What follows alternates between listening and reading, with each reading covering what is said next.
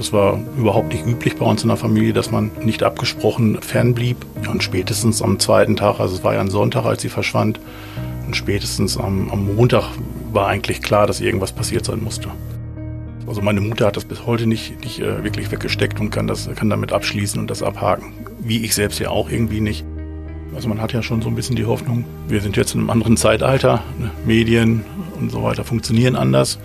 Da hat man natürlich die Hoffnung, dass irgendein Hinweis aus der Bevölkerung kommt, irgendwer, der sich an irgendwas erinnert. Trotzdem hat man die Hoffnung. Ostwestfälle, der True Crime Podcast der Neuen Westfälischen. Wir sprechen mit Richtern, Zeugen, Ermittlern und Redakteuren der Neuen Westfälischen über Kriminalfälle aus unserer Region. Spannend, nah und made in dieser Episode von Ostwestfälle sprechen wir über den Mordfall Sandra Zimmermann. Es ist März 1992. Das Handy und das Internet gibt es noch nicht, zumindest im Alltag. Die 17-jährige Sandra Zimmermann war bei ihrem Freund und wollte von Bünde aus nach Bad Salzuflen nach Hause. Sie entscheidet sich zu trampen. Ein tödlicher Fehler. Sandra kam nie zu Hause an. Wenig später wird sie tot aufgefunden. Bis heute bleibt dieser Fall ungeklärt. Um darüber zu sprechen, ist heute Sandras Bruder Andreas Zimmermann zu Gast. Für euch bin ich heute wieder als Ostwestfälle-Moderator mit dabei. Mein Name ist Frank Philipp und ich begrüße unseren Gast sehr herzlich. Hallo Andreas. Ja, hallo, danke. Um den Hörerinnen und Hörern jetzt einmal so ein erstes Bild zu vermitteln, wie würdest du deine Schwester Sandra beschreiben? Was war sie für ein Mensch? Ja, Sandra war junges Mädchen, junge Frau in dem Fall dann schon irgendwann. Ähm, ja, war naturverbunden, tierlieb, hatte ihre Ausbildung zur Erzieherin äh, begonnen. Ja, war halt meine kleine Schwester. So würde ich sie mal beschreiben wollen. Wie alt warst du damals, als Sandra am 15. März 1992 äh, verschwindet und dann auch nicht wieder nach Hause kommt? Das war genau fünf Tage vor meinem 20. Geburtstag. Also ich war am 15. März 19 und dann im weiteren Verlauf halt 20 Jahre alt. Was ging denn davor, als Sandra nicht nach Hause kam? Hattet ihr schon so eine erste Ahnung zu Hause, so ein Gefühl, äh, Mensch, da muss was passiert sein? Ja, das war eigentlich äh, bereits am 15. klar. Das war überhaupt nicht üblich bei uns in der Familie, dass man unangemeldet, nicht abgesprochen äh, fernblieb. Ja gut, Handys gab es damals noch nicht, also das, äh, die gab es schon, wir hatten sie halt nicht. Ähm, also das, das fiel aus. Ähm, und spätestens am zweiten Tag, also es war ja ein Sonntag, als sie verschwand, und spätestens am, am Montag war eigentlich klar, dass irgendwas passiert sein musste. Sandra wollte ja nach Hause trampen. Nun ist Trampen ja an sich schon ein gewisses Risiko, immer ein Risiko. Äh, man wird vor den Eltern und Außenstehenden ja davor gewarnt, ja bloß nicht bei Fremden ins Auto steigen. Ähm, hatte Sandra da bereits Erfahrung? Ist sie da, sagen wir mal, öfter getrennt? Ja, die ist immer wieder mal getrampt. Ich glaube, das war Anfang der 90er jetzt auch nicht so verrufen, wie es das heute ist. Ähm, es war ein legitimes äh, Mittel, um von A nach B zu kommen. Ähm, ja, warum hat sie das gemacht? Also das ist so ein bisschen kindliche Naivität auch gewesen, dass, äh, dass man da gar nicht dran glauben mag, dass es sowas gibt. Das äh, würde ich meiner Schwester tatsächlich auch äh, zusprechen wollen, dass sie da immer so ans, an das Gute im Menschen geglaubt hat und nicht äh, wahrhaben wollte, dass es auch Menschen gibt, die ganz andere Absichten haben oder auch zu ganz anderen Taten in der Lage sind. Und ähm, ja, das hat sie in diese Situation dann am Ende gebracht. Habt ihr auch vorher mit äh, euren Eltern schon Gespräche geführt, welche Gefahren das Trampen mit sich bringen kann? Gab es da auch Warnungen seitens deiner Mutter oder deines Vaters oder war es äh, ihr Geheimnis, dass sie ab und an mal getrennt war? Es war kein Geheimnis, das ist richtig. Ja, damit ähm, Hausieren gegangen ist sie äh, allerdings auch nicht, weil sie natürlich wusste, dass äh, sich alle Sorgen machen. Also ich habe mir ähm, auch Sorgen gemacht und habe ihr immer gesagt, Mensch, ich hole dich ab. Ich hatte ja damals schon ein Auto und einen Führerschein. Aber wie gesagt, wir hatten ja äh, nicht diese kurzen Kommunikationswege. Es gab keine Handys, es gab ein Telefon zu Hause. Wenn da keiner war, konnte man nicht anrufen. Sandra kommt also nicht mehr nach Hause. Seid ihr dann sofort zur Polizei gegangen oder wie liefen die ersten Stunden dann ab? Was meine Eltern dann ganz genau veranlasst haben, das weiß ich gar nicht mehr so richtig. Hm, ich weiß nur, dass es äh, damals ähm, ja so ein bisschen schwieriger war, da mit der Polizei ins Gespräch zu kommen. Es war ja auch äh, immer wieder üblich, dass äh, ja Kinder in dem Alter von zu Hause äh, einfach mal abgehauen sind und ferngeblieben sind. Damit wurden wir auch zunächst mal so ein bisschen abgespeist. So am vierten, fünften Tag äh, hat das Ganze eine andere Dynamik aufgenommen. Das heißt, was genau hat, äh, was hat euch die Polizei dann anvertraut? Hat sie euch überhaupt was anvertraut? Anvertraut wurde uns gar nichts, aber ähm, dann ist sie aktiv geworden. Dann wurde tatsächlich dieser Fall ernst genommen und es wurde nicht mehr davon ausgegangen, dass da jemand von zu Hause weggerannt ist.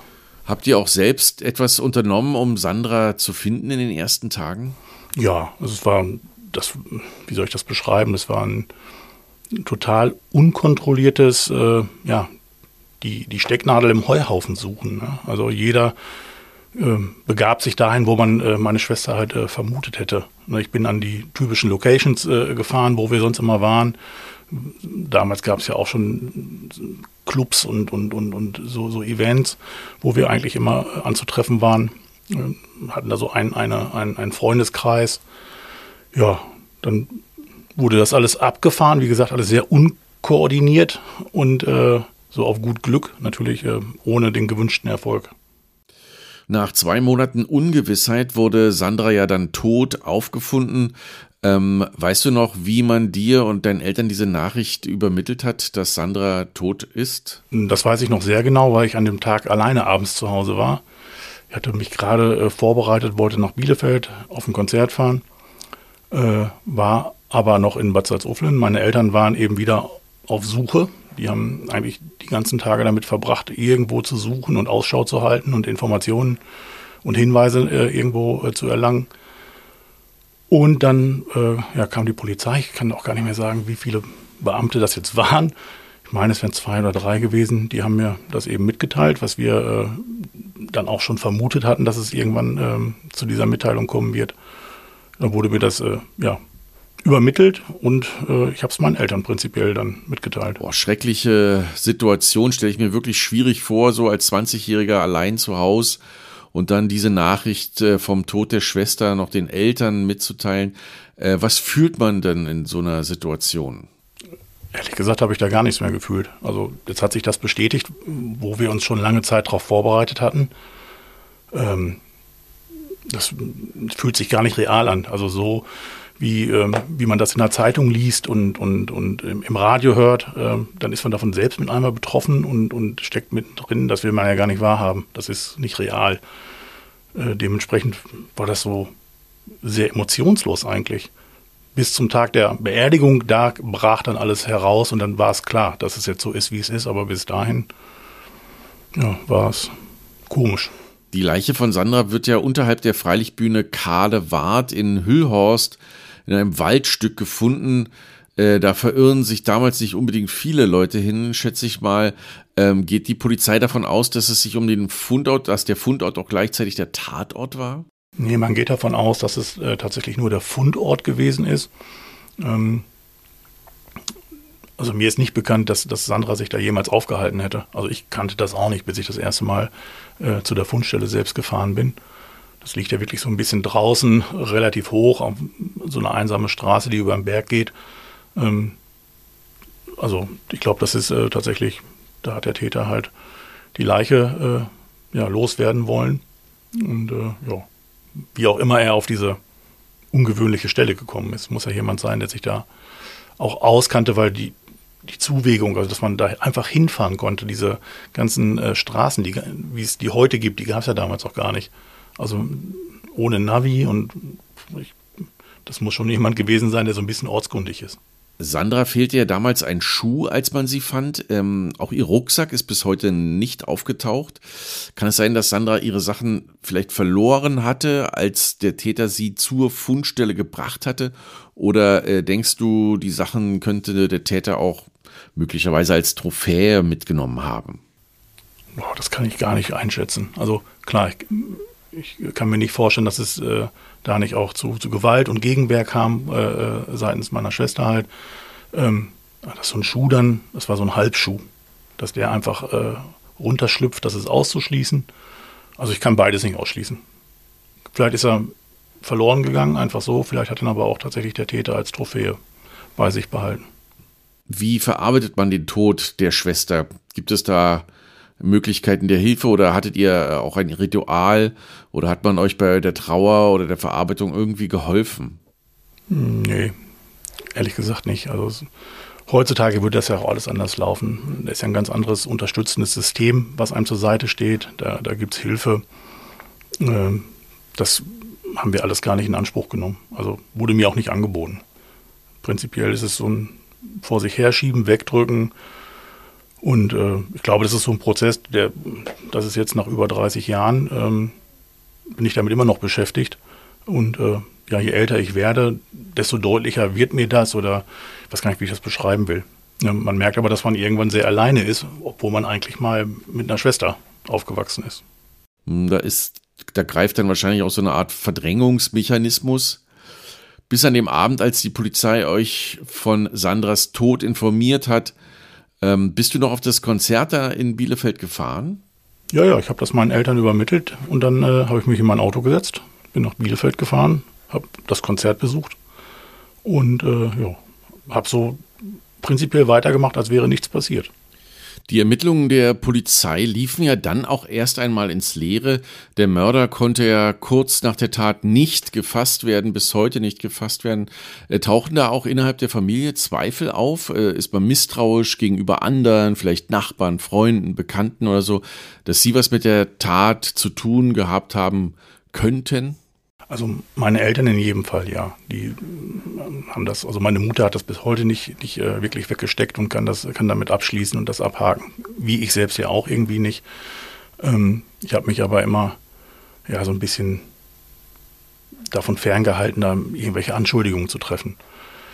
Meine Eltern haben dann natürlich wildeste Theorien gehabt und äh, Verdachtsmomente überprüft oder wollten das überprüft wissen und ach, das war so ein bisschen ja, genauso unkoordiniert wie die Suchaktion, ähm, haben sich da diese Behauptungen und, und, und, und ja, Verdachtsmomente eigentlich äh, bei denen entwickelt. Die Polizei ermittelt ja auch in Mordfällen meistens auch von innen nach außen. Das heißt, wer waren die letzten Kontaktpersonen, die mit dem Opfer zusammen waren? Und in einigen Fällen geraten ja auch die Partner des Opfers in den Fokus der Ermittlung. Wurde auch Sanders Freund hier überprüft, der ja in Bünde lebte und äh, von dem sie ja nach Bad Salzuflen trampen wollte, gab es da äh, so einen Verdachtsmoment, er hätte mit dem Tod von Sandra was zu tun gehabt? Da wurde ermittelt, ja. Ich weiß aber gar nicht, in, in welcher Intensität und ob er jetzt, der hatte, glaube ich, auch ein Alibi, dass klar war, dass er da eigentlich nichts mit zu tun haben kann. Und ich bin mir auch sicher, dass die Polizei da ganze Arbeit geleistet hat und äh, da wirklich jedem Hinweis äh, nachgegangen ist und, und das alles vollständig äh, geklärt hat, bis es wirklich schlüssig war. Und äh, in der Nachbetrachtung würde ich das auch ausschließen, dass der da irgendwas mit zu tun hatte.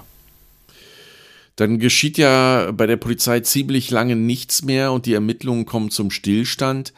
17 Jahre nach der Tat findet dein Vater dann plötzlich einen alten Brief von einem Mann namens Boris. Ähm, was hat es damit auf sich gehabt?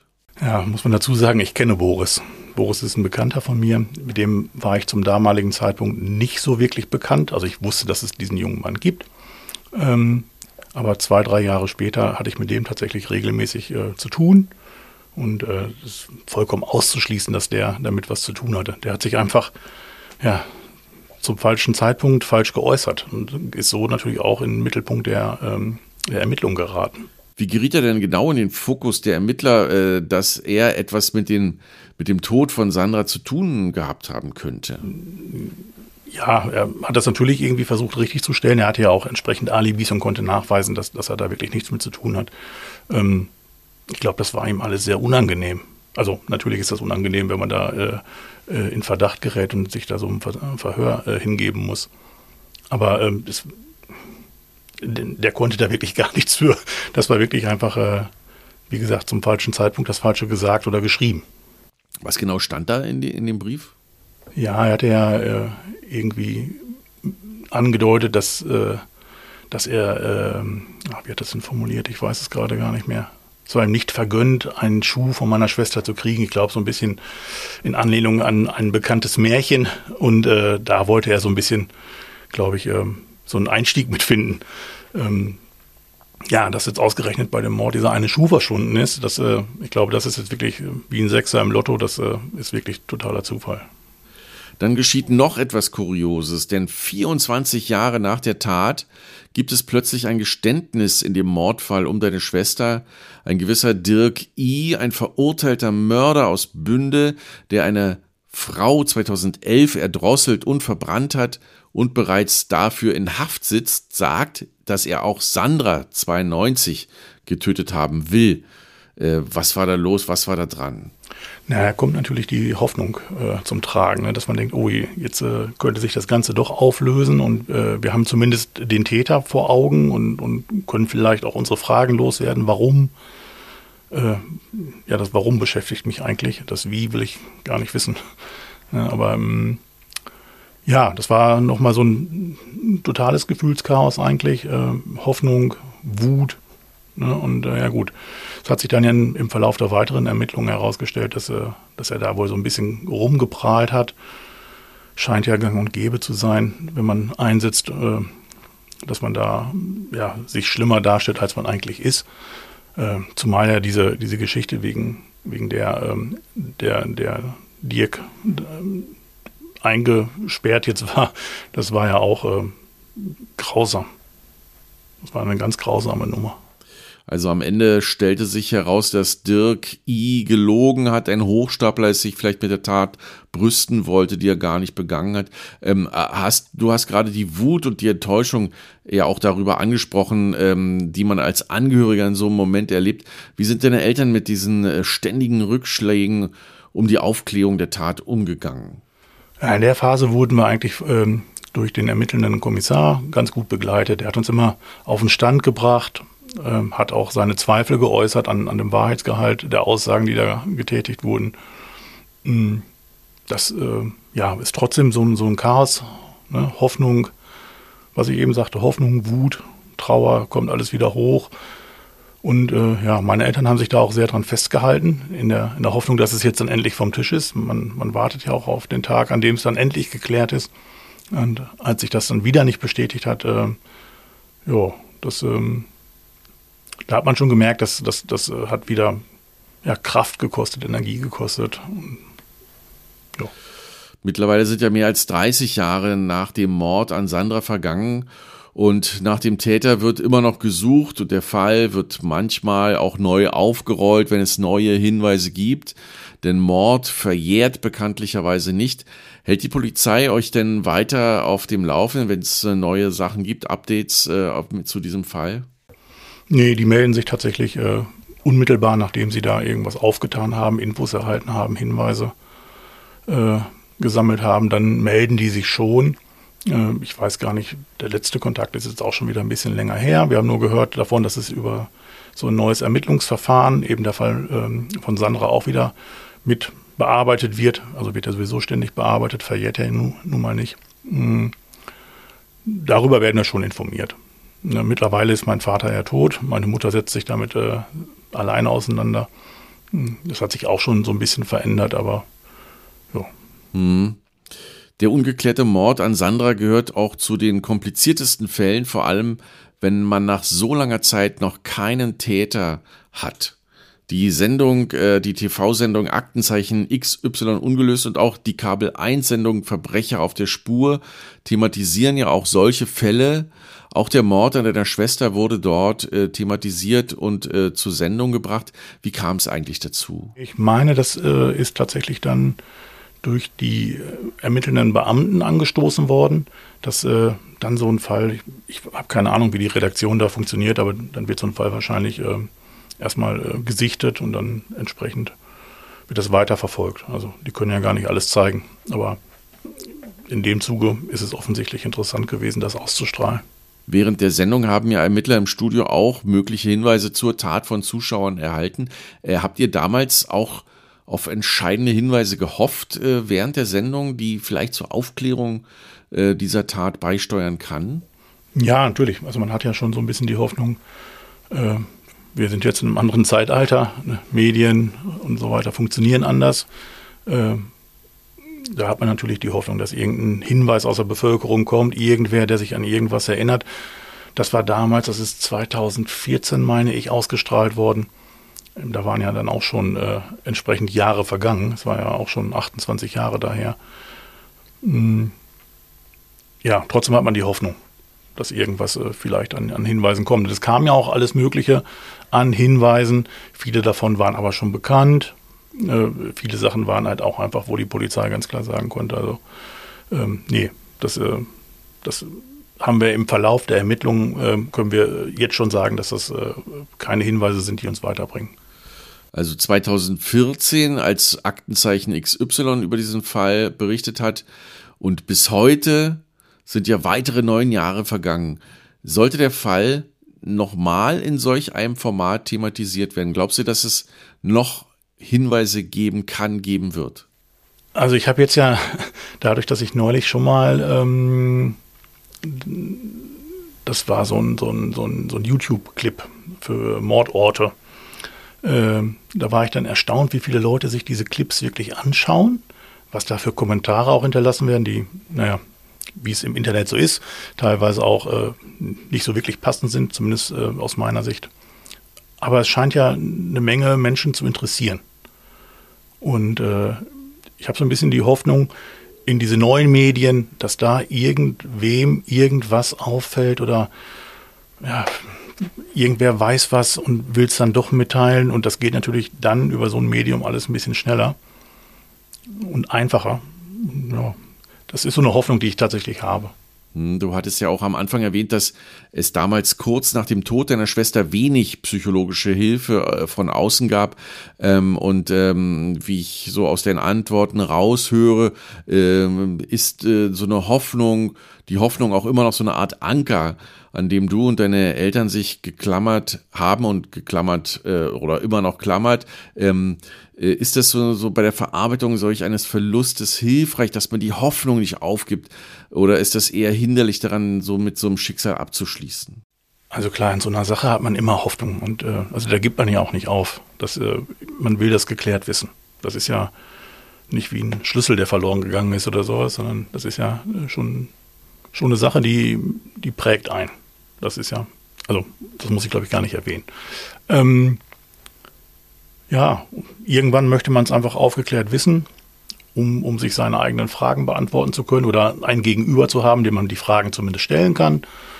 Ähm, von daher, ja, die Hoffnung wird nicht aufhören. Mhm. Mordfälle, die nach so langer Zeit nicht aufgeklärt werden konnten, sind beim Landeskriminalamt als sogenannte äh, Cold Cases gelistet, die von Spezialisten ständig bearbeitet werden, wenn neue Hinweise da sind, die immer mal wieder aufgemacht werden. Bei deiner Schwester sind äh, seit dem Verbrechen jetzt mehr als 30 Jahre vergangen. Ist ihr Schicksal und ihr Tod immer noch sehr präsent in deinem Alltag, dass du oft daran denken musst oder äh, nimmt das im Laufe der Jahre ab? Nee, das sind so Phasen, aber wie ich eingangs ja schon mal erwähnt hatte, je älter man wird, desto ja, häufiger denkt man, oder zumindest bei mir ist es so, ich denke da häufiger dran, ne, weil ich natürlich jetzt, ja, man wird älter, meine Mutter wird älter, mein Vater ist wie gesagt schon gar nicht mehr da. Ähm, und ja, irgendwann ist man dann sehr alleine.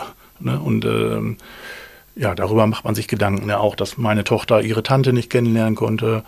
Oder äh, vielleicht hätte meine Schwester Kinder gekriegt. Und äh, dieser ganze Familienverbund, der ist ja äh, von heute auf morgen ist der ja ausgelöscht worden und äh, ohne Chance, dass er sich wieder neu bildet. Ne? Das, äh, ja, das macht einen dann schon nachdenklich. Das war in, in jüngeren Jahren war das gar nicht so oft Thema bei mir. Also gerade unmittelbar äh, nach dem Mord habe ich da deutlich weniger drüber nachgedacht als heute.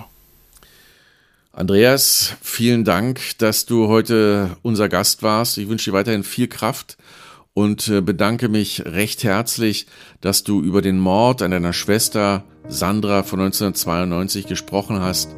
Und ich hoffe auch, der Täter kann eines Tages noch ermittelt werden. Ich bedanke mich. Ich sage auch danke. Tschüss. Ciao.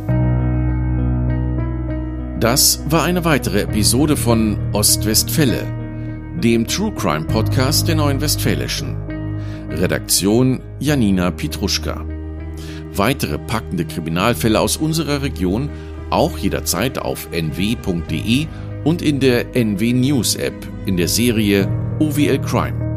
Mein Name ist Frank Philipp. Bis bald.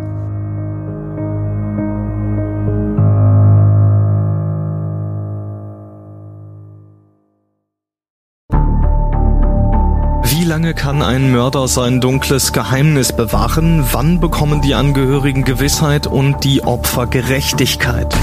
Jedes Jahr werden bei der Polizei rund 100.000 Menschen als vermisst gemeldet. Drei Prozent davon, also 3000 Menschen, bleiben länger als ein Jahr verschwunden.